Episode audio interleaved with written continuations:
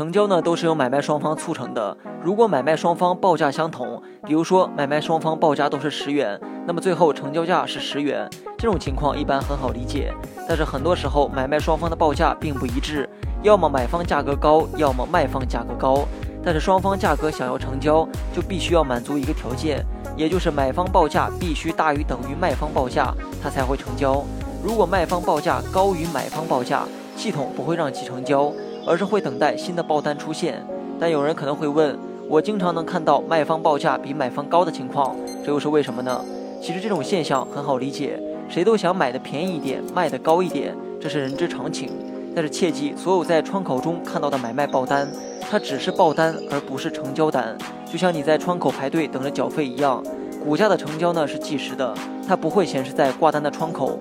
买卖双方想要成交，就要满足买方价格大于等于卖方价格的条件，反过来则无法成交。至于为什么，我在下期视频给大家讲解。